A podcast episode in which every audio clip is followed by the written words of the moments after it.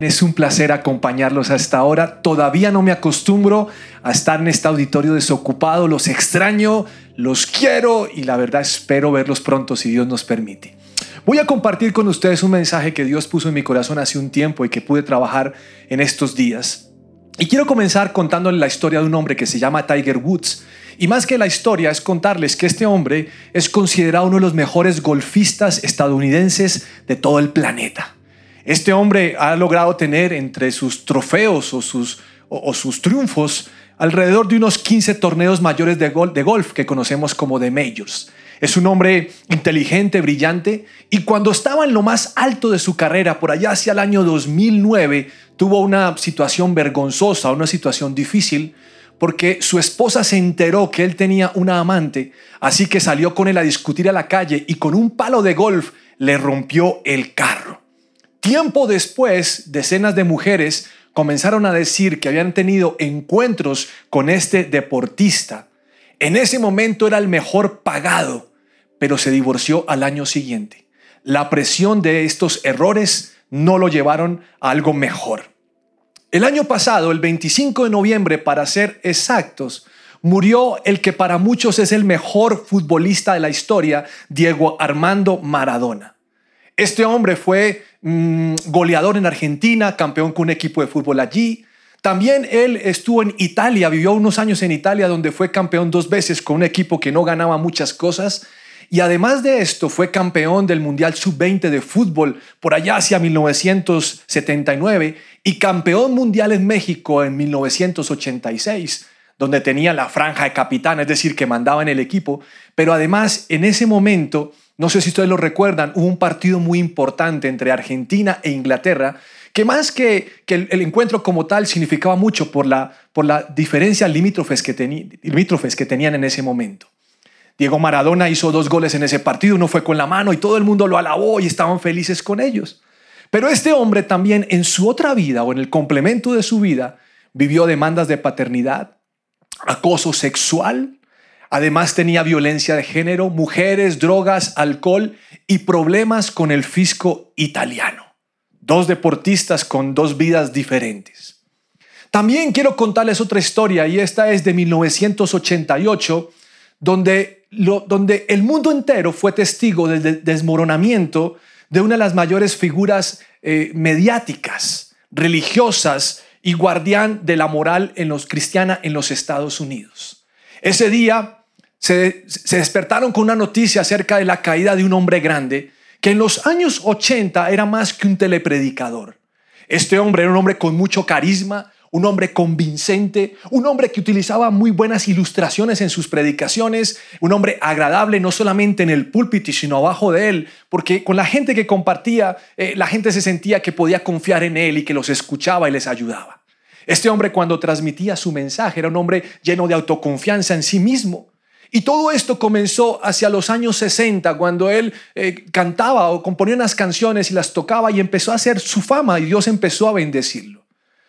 Después incursionó en la televisión porque estando en televisión llegó a muchos países y además de esto, eh, él llenaba estadios para que la gente pudiera escuchar el mensaje. Pero cuando él incursiona en la televisión, él comenzó a ser un poco más agresivo con sus mensajes. Él no le temía nada ni a nadie, era vehemente con sus declaraciones, tanto así que me puedo imaginar, como decía esto en español, el mayor problema de América es el pecado. Y señalaba las cámaras y la gente se emocionaba. También tenía una frase célebre que decía, la educación sexual en nuestras aulas está promoviendo el incesto. Y todo el mundo decía, sí, amén, todas las cosas. Es más, lanzó una frase tremenda una vez que dijo, los medios de comunicación están gobernados por Satán. Me pregunto si muchos cristianos son conscientes de ello. Y sus mensajes eran mensajes que motivaban y confrontaban a las personas. Pero algún día en su iglesia comenzó a sonar el, el run run, el chisme de que él tenía o mantenía una relación extramarital. Así que uno de sus enemigos hizo un tema de vigilancia contra él, contrató algo de vigilancia y comenzaron a seguir sus pasos y encontraron un día que estaba entrando a un motel con una prostituta. Le tomaron fotos a la entrada y a la salida. Y a partir de ese momento su vida ministerial se derrumbó. Entre estos tres hombres hay muchas cosas en común. Y sobre eso quiero referirme hoy. Acerca de mucho talento, pero poco carácter Entonces me pregunto, ¿qué es el talento y qué es el carácter? El talento es la capacidad especial que tenemos para lograr algo. Eso viene de parte de Dios, Dios nos lo regaló. Y lo quiero ilustrar con Segunda de Crónicas, capítulo 2, versículo 13. Dice lo siguiente: Te envío un maestro artesano llamado Arum Abi, un hombre sumamente talentoso. Su madre es de la tribu de Dan en Israel y su padre es de Tiro. Es hábil para trabajar el oro, la plata, el bronce y el hierro, y también la piedra y la madera. Es hábil para trabajar con telas púrpura, azul, escarlata y con lino fino. También sabe grabar y puede realizar cualquier diseño que se le pida. Trabajará con tus artesanos y, con los que nombró mi señor David, tu padre. Están hablando acerca de la construcción del templo y aquí está diciendo, hay un hombre que es talentoso. Ese es el talento entregado por Dios. Así que ustedes encuentran que el talento es bíblico, es algo que Dios regala. Es algo que Dios le entrega a la persona para que le saque el mejor provecho posible. Pero el carácter es diferente. El carácter es el conjunto de cualidades psíquicas y afectivas que condicionan el comportamiento o la conducta de la persona. Cuando estamos diciendo que alguien tiene carácter, estamos diciendo que es una persona que impone sus decisiones y que no cambia de ideas. De esto también la Biblia tiene otro ejemplo, y es el caso de José. En Génesis 39.9 dice, nadie aquí tiene más autoridad que yo, está hablando José. Él no me ha negado nada con excepción de usted porque es su esposa. ¿Cómo podría yo cometer semejante maldad y sería un gran pecado contra Dios? Entonces, cuando vemos este pasaje, estamos entendiendo que Él toma una decisión diciendo, yo estoy al servicio de mi amo, no puedo tocarla a usted porque es su mujer, pero además, ¿cómo podría yo hacer eso contra Dios? Entonces ahí está declarando algo de su carácter, de su decisión, de su motivación, de su propia idea. Creo firmemente que los dos provienen de parte de Dios. Y creo que el que tiene el talento, lo trabaja, puede ser mucho más talentoso. Pero considero que con el carácter hay que tener una mayor seriedad a la hora de trabajar porque el carácter nos puede traicionar en cualquier momento. A lo largo de la vida sé que hemos visto personas que son muy buenas para la cocina o para las matemáticas o buenos para la música o, buenos para hacer negocios o el deporte o para la oratoria o cualquier otra actividad, las artes plásticas. Pero a veces cuando nos acercamos a ese tipo de personas que tal vez tengan cierta fama, logramos conocer realmente quiénes son por el desempeño de su carácter. Entonces tal vez hemos compartido con alguien que es muy bueno para la música, pero pasamos tanto tiempo con esa persona que comenzamos a escuchar cómo es su vocabulario, cómo es el trato hacia otros, qué piensa de las demás personas, de sí mismo, cómo se comporta y qué hace, y ahí estamos conociendo algo nuevo de esta persona. Si usted quiere conocer el carácter de un hombre, llévelo a alguna competición un partido de fútbol o una competencia X o Y o jugar juegos de mesa y usted va a conocer el carácter del hombre. Porque muchos dicen que nos conocen cuando estamos allí en medio de la efervescencia, porque un hombre sale a ganar. Un hombre no sale a ser amigos en medio de un juego, sino sencillamente quiere ganar y ahí conocemos el carácter de la persona. Pero si queremos conocer el carácter de la mujer, dígale algo que ella no quiere escuchar. O si están casados, no le haga caso y usted va a entender cómo es el carácter de esa mujer. O sencillamente, métase con su esposo y con sus hijos y usted va a conocer cómo es el carácter de esa mujer. ¿Por qué le estoy diciendo esto? Porque en ciertos momentos es cuando nosotros expresamos realmente cómo somos. En momentos tal vez de presión. El buen talento exalta a la persona que lo tiene pero también exalta a Dios quien lo dio. El carácter, la idea es que exalte y glorifique a Dios porque el carácter muestra quiénes somos. Y sé que el Espíritu Santo y Dios han estado, Dios ha estado trabajando en nosotros día tras día para que seamos personas diferentes. Cuando logramos llevar el talento y el carácter al punto máximo, podemos decir que, que podemos glorificar a Dios por lo que ha estado haciendo en cada uno de nosotros. Ahora, me voy a enfocar en lo que es el carácter, porque creo que es el que más necesita eh, trabajo y creo que la Biblia está hablando directamente a lo que somos como personas en cuanto al carácter. Y hay un versículo con el que quiero ilustrar esto. Está en, en Tito capítulo 2, versículo 6. Del mismo modo, anima a los hombres jóvenes a vivir sabiamente y sé tú mismo un ejemplo para ellos al hacer todo tipo de buenas acciones. Que todo lo que hagas refleje la integridad y la seriedad de tu enseñanza.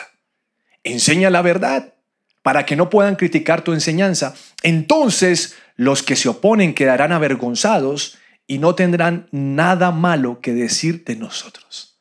Me impacta lo que está diciendo la Biblia.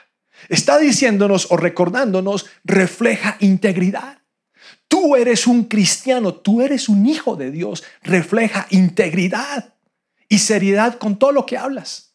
Que tus hechos sean coherentes con lo que dices. De eso se trata. Eso está diciendo la Biblia. Y creo que detrás de este versículo no solamente está el pensamiento de Pablo al ser direccionado para escribir esto, sino que el Espíritu Santo, Dios mismo, está llevándonos al punto de que nosotros seamos personas íntegras. Es decir, que nuestro carácter sea acorde con lo que aprendemos en una iglesia o leemos en la Biblia o que sea la declaración cuando que sea la declaración eh, de acciones cuando decimos que somos cristianos. De eso se trata. Dios quiere que nosotros mostremos un carácter diferente a las personas. Dios quiere que lo hagamos. Cuando estamos en el tráfico, Dios quiere carácter. Ahora, siendo sincero, muchas veces nos hemos rajado en el examen de Dios, nos hemos equivocado. O en alguna discusión familiar, o en la oficina, o al momento de hacer deporte, como hablaba acerca de los hombres. Y esto me hizo recordar que estuve en un matrimonio y, antes de llegar siempre tengo una entrevista con los novios y les pregunto si sus papás eh, son, saben lo que significa la bendición y les pregunto cómo es su hogar y ciertas cosas más que averiguo. Entonces recuerdo que un muchacho me dijo, mire, eh, usted va a llegar al matrimonio de, de nuestro matrimonio, pero quiero decirle que mis papás no se separaron hace un tiempo, ellos no son creyentes y se separaron. Entonces, pues quiero que lo sepa porque va a ser incómodo estar frente a mi mamá y mi papá y al lado cuando me van a bendecir. Y tenía claro el mensaje. Cuando recibe el micrófono el Señor para bendecir a su hijo, Él le dice, hijo, tú sabes lo importante que es el matrimonio. Recuerda que la vida está en la familia. Recuerda que tienes que ser fiel y cumplir tu pacto de amor, porque si sacas a esta niña, tú tienes que ser fiel y leal con ella. Yo me quedé pensando y dije, el discurso está muy lindo, qué buena oratoria la de este señor. Pero ¿por qué no lo aplica con su esposa de la cual se divorció hace un tiempo? Y pensé, necesitamos gente íntegra, gente de carácter, gente que si va a decir que el matrimonio es lo máximo, trabajan para que su matrimonio sea lo máximo. Gente que habla diciendo que las deudas no son lo mejor es porque no se están endeudando, es decir, han trabajado con su vida, ser íntegros. Algunos elevan el talento por encima del carácter. Pero lo cierto es que el talento debe estar sujeto al carácter. Y la Biblia directamente confronta nuestro carácter. Lo que, lo que Dios desea es que cada día cambie nuestra forma de comportarnos. Nos vamos a equivocar. Pero sabemos que si nos equivocamos podemos ir a Dios y pedir perdón y ser restaurados y cambiar. Eso es lo que Dios quiere que nosotros hagamos. Entonces, la Biblia es una línea clara entre el pensamiento de Dios y lo que Él espera con respecto a nosotros. Eso es lo que está pasando allí. Entonces, quiero saber, y me gustaría que usted pudiera responder en algún momento esto, ¿qué clase de huella usted desea dejar en su esposa o en sus hijos?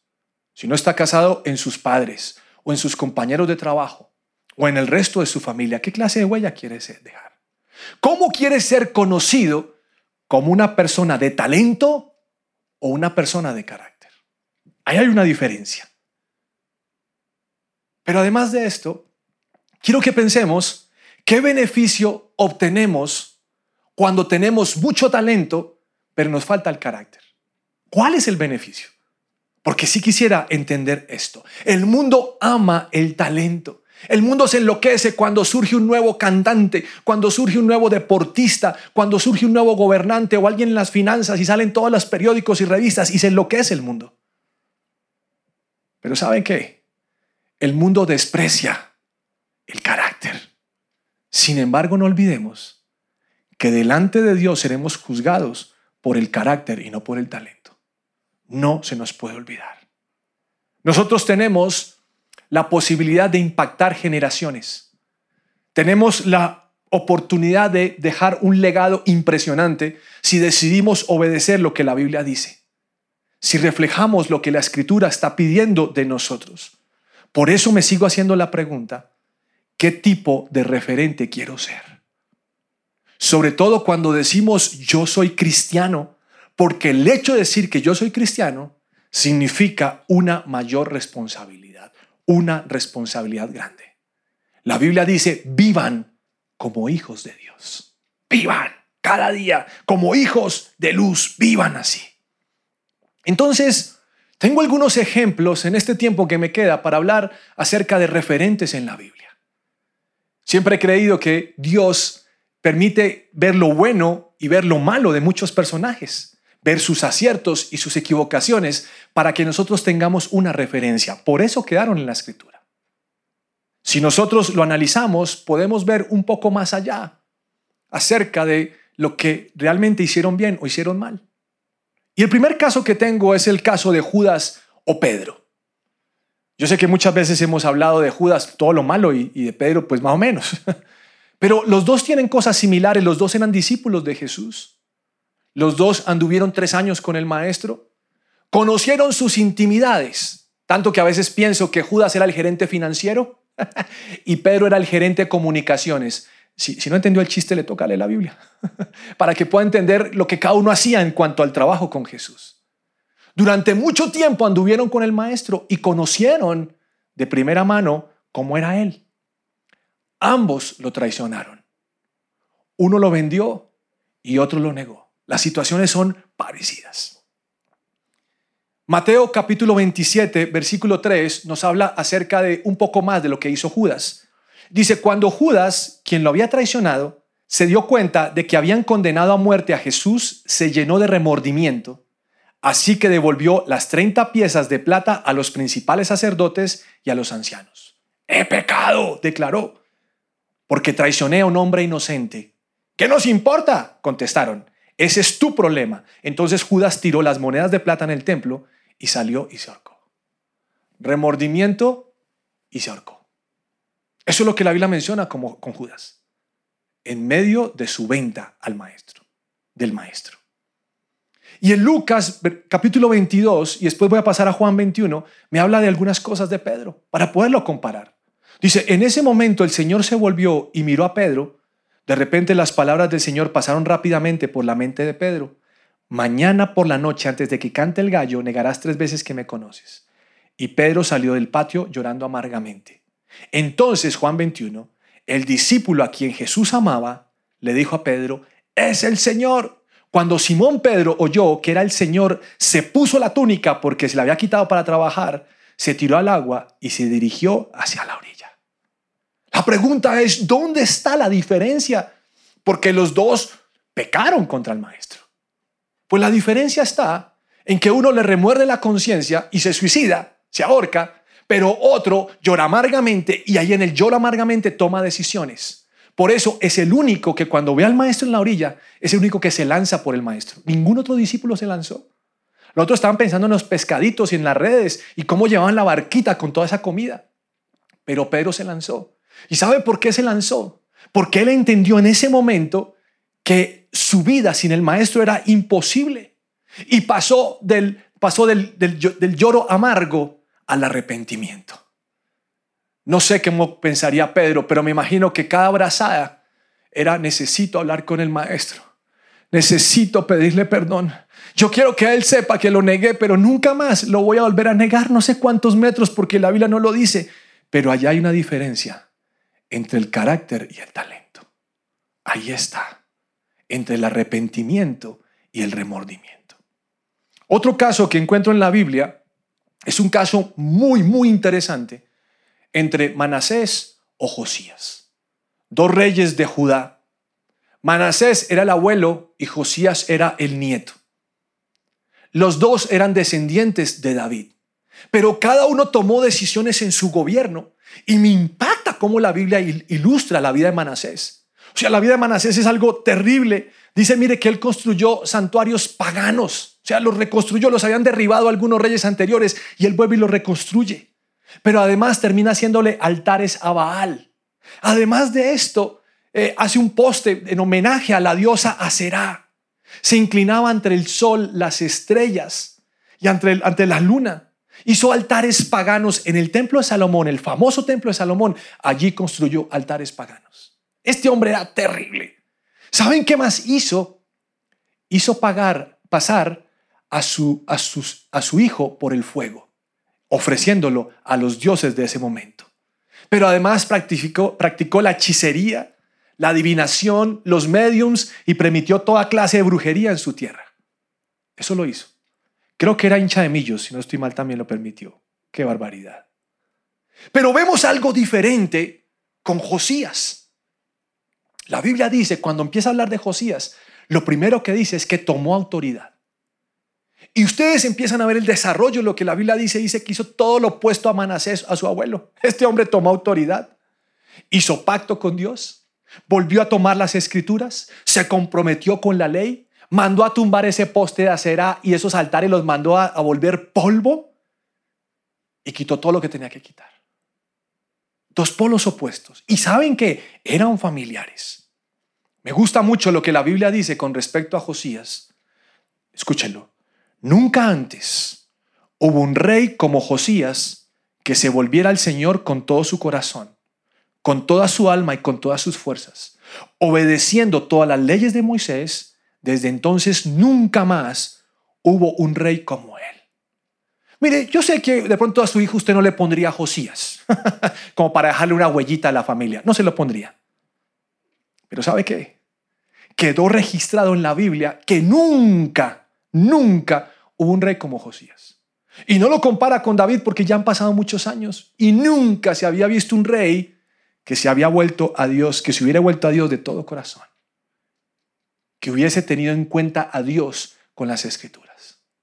Lo que me muestra que sí es posible cuando trabajamos con el carácter y las decisiones dejar una huella. En este caso, la huella fue con Dios. Ahora sí, bueno, y con el pueblo. Sé que Manasés después se arrepintió, pero no pudo tumbar todo lo malo que había hecho. La huella de Josías es una huella tremenda. ¿De qué te sirve ser el rey de algún lugar, entre comillas, si te olvidas de Dios? De nada sirve. Y el último caso que tengo es el caso de dos mujeres en la Biblia. No podía dejar de hablar de un par de mujeres. Jezabel o María. Hemos hablado muchas veces en la iglesia porque reprendemos el espíritu de Jezabel. ¿Qué, ¿Qué significa o qué hizo esta mujer? Era una mujer asesina de los profetas de Dios. Los atacaba. Pero además mantenía a los profetas falsos de Baal y de Aserá. Esta, esta mujer amenazó a Elías con matarlo por representar a Dios. Era una mujer arrogante en su tono y artimañas, lo verá en la Biblia. Pero además de esto, dice la Biblia que influenció a su esposo, Acab, hacer lo malo ante los ojos del Señor. Y por otra parte vemos a María. María recibe una noticia tremenda que está encinta y que va a llevar en su vientre al Hijo de Dios. Y esta mujer declara, soy tu sierva. Que se haga como tú dices. Yo soy humilde. Lo que tú quieras hacer, yo lo voy a hacer. Una mujer que se doblega de esa manera. Pero además de eso, compone una canción. Ay, la canción es tremenda. Usted tiene que verla. Le dice, mi alma alaba al Señor. Dios, mi Salvador, te fijaste en esta humilde sierva y empieza a hacerle un cántico impresionante a Dios. Entonces tenemos para elegir entre cualquiera de estos personajes. Sin embargo, Jezabel era la primera dama de la nación. ¿De qué te sirve ser la primera dama si no vives con un carácter sometido a Dios? De nada te sirve.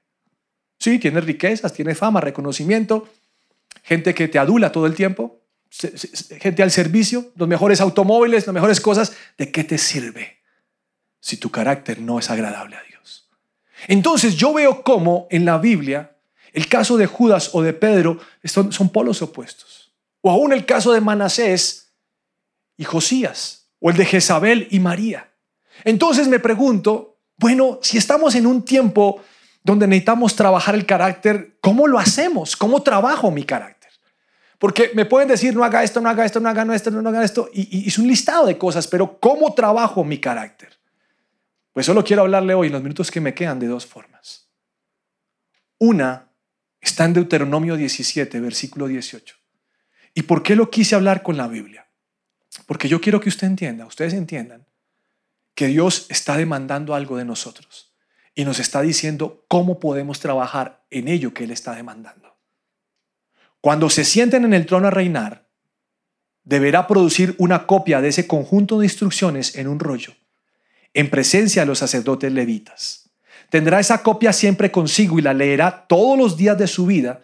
De esa manera aprenderá a temer al Señor su Dios al obedecer todas las condiciones de esa serie de instrucciones y decretos.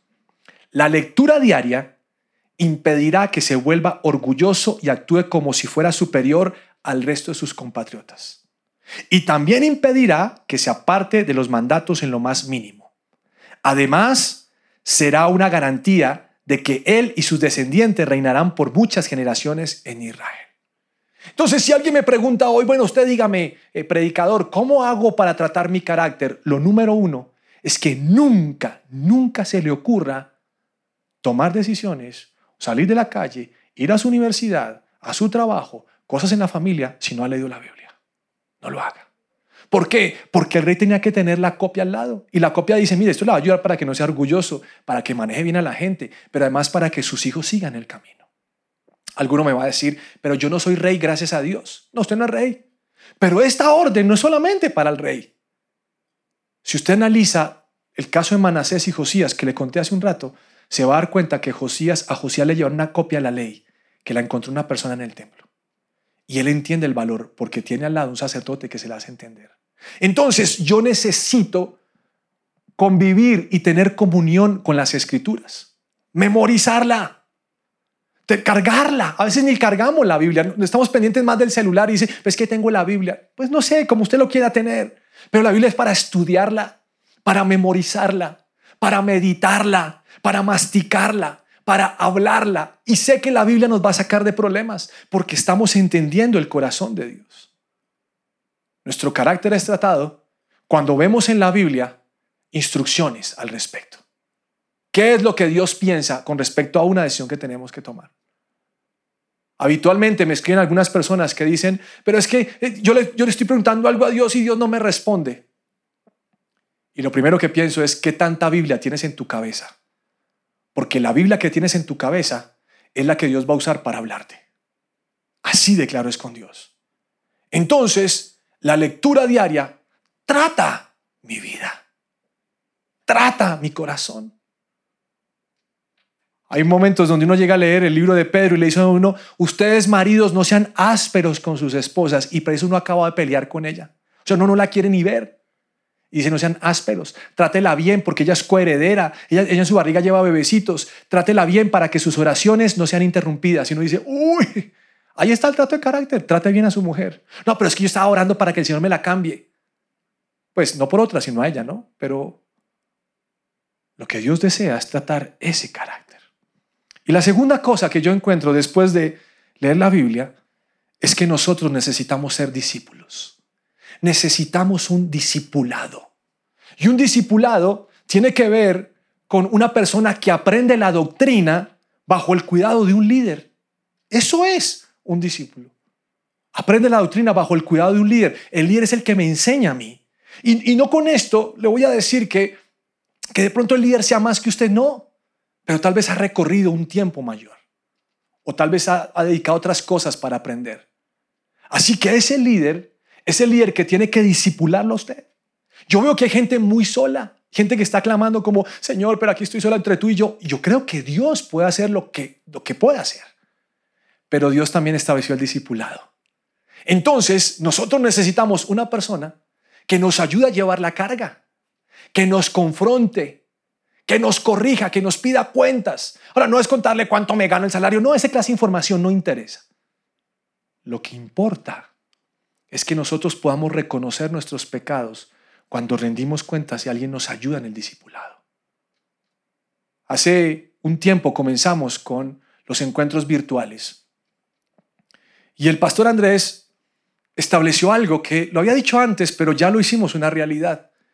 Y él dijo, en todo el proceso de formación, es decir, cuando la gente va a un encuentro y después continúa con los pasos, el nivel 1, el 2, el 3, hasta llegar al servicio, pasando por santificación y conquistadores y todo lo que hacemos como iglesia, él dijo, quiero que esa misma persona acompañe a la persona nueva durante los dos o tres o cuatro años que le corresponde. Y dijo lo siguiente, quiero que lo hagan para que esa persona sea discipulada y para que haya alguien que la cuide durante todo el proceso.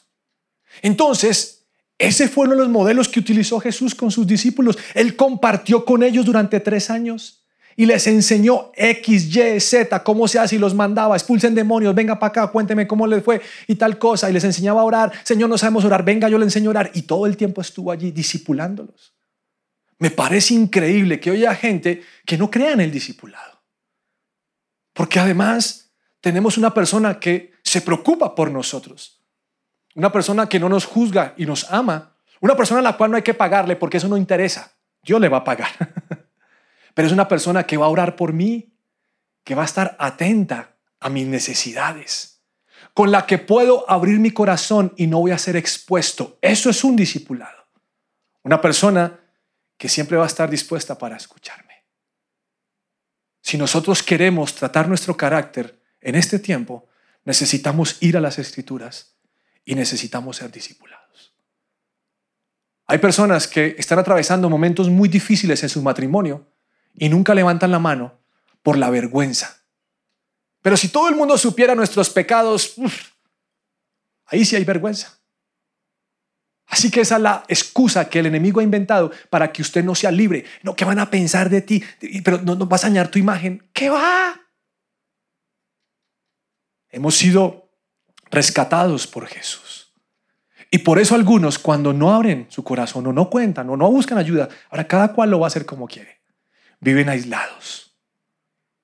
Y aislados es más fácil que sigan una y otra vez cayendo en lo mismo. Si usted tiene su novia y su novia y no ha podido superar la tentación, usted necesita levantar la mano. o si en su hogar están viviendo un infierno, tiene que levantar la mano. Y usted habla con su, con su mentor, necesito ayuda. A veces cuando hay gente con necesidad de mercado, pedimos que hable con el líder, porque cuéntenle a su líder. No, pero es que yo estoy orando para que el Espíritu Santo le muestre. Pues a veces no nos va a mostrar porque nos dio boca para hablar. De eso se trata. Y quiero terminar con lo siguiente. Aunque el contexto es otro y tiene que ver más con el matrimonio, si hay un principio que me gusta con respecto a este pasaje. Dice, son mejor dos que uno porque juntos pueden ayudarse. Cuando tuve problemas en mi vida, en mi, en mi vida sexual, yo necesitaba a alguien para rendirle cuentas y contarle cómo iba. Y tuve un hombre que me atendió más o menos como durante un año, casi que semana tras semana me decía, ¿cómo vamos? Y nos reuníamos. Ahora, yo no entraba en todos los detalles porque no se trata de esto, pero yo le decía, voy así, me siento así, he escuchado estas cosas en mi mente y el hombre me, me disipulaba. Y el hombre me decía, vamos a renunciar a eso, vamos a sacar la basura, vamos a sacar la mugre que hay en su mente. Ese mismo pasaje dice, si uno cae, el otro puede dar la mano y ayudarle. De eso se trata. No se trata que me quiero enterar de lo que está pasando en su vida. No, no, no, no. Se trata de ayudar. Porque si mi discípulo cae, el mentor o líder cae con él. Y es mejor ayudarle a levantarse. Hay gente hoy en día en depresión, en tristeza, pensando que Dios no los quiere. Piensan que, es mejor no volver a la iglesia. Eso es ridículo, porque tiene que haber alguien que lo levante. Pero a veces decimos es que me da pena. No, pena de qué. Somos un cuerpo en Jesús. Y ese versículo termina diciendo esto. Alguien que está solo puede ser atacado y vencido. Pero si son dos, se ponen espalda con espalda y vencen. Si hay hombres hoy sumidos en la pornografía, es porque no han levantado la mano para que un líder o un mentor les ayude. Si hay hogares que se destrozan, es porque no hay una pareja que levante la mano porque tal vez da vergüenza. Pero yo prefiero reconocer lo que soy y lo que tengo. Si hay una situación difícil en casa y no hay con qué comer, tendría que levantar la mano para que la iglesia me, me ayude. Pero no solo con un mercado como algunos quieren, sino para mirar cuál es la raíz de esa situación. Tal vez es de malas decisiones o deudas y tendríamos que revisarlo. De eso se trata esto. Entonces, si queremos que nuestro carácter sea tratado, tenemos que volver a las escrituras y permitir que cada mañana Dios nos hable. Pero además de esto, ser discipulados. Señor, te doy gracias porque sé que tú deseas cambiar nuestro carácter. Estoy agradecido porque nos has dado los dones o los talentos y nos has regalado un carácter. Y hoy rendimos estos dos a ti, o sea, rendimos toda nuestra vida realmente, Dios. Pero queremos que nuestro carácter sea tratado. El enojo, la histeria, las malas palabras, las malas decisiones, las respuestas apresuradas, el defenderme, el gritar, el manotear. Hoy quiero, Señor, que mi carácter sea formado por ti. Y no tomar decisiones que creo que tengo que tomar, sino que tú estés puliendo la vida de cada uno de nosotros. Te necesitamos, Señor. Quiero pedir que tu Espíritu Santo llene el corazón de cada hombre y cada mujer. Yo sé que hay mujeres en casa desesperadas porque su esposo nunca ha querido dar ese paso para tratar en el matrimonio, pero te pido que les ayudes. También habrá, Señor, jóvenes, jovencitas, que no creen en ti porque papá y mamá hemos fallado y te pido perdón por esto. Pero aún así, Señor, este es el tiempo de levantarnos y es el tiempo de cambiar y creer que podemos tomar las mejores decisiones para dejar mejores mm, hechos a nuestra descendencia. Yo te pido que hoy te glorifiques en el nombre de Jesús. Y te ruego, Señor, que tomes el corazón de cada hombre y cada mujer. Saca las mentiras. Aún hay gente que dice, yo no sé leer la Biblia, pues es el tiempo de aprender.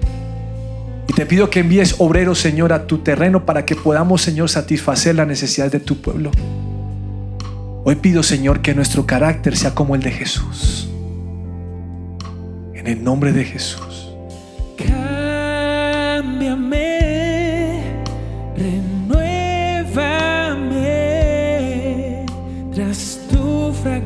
gracia.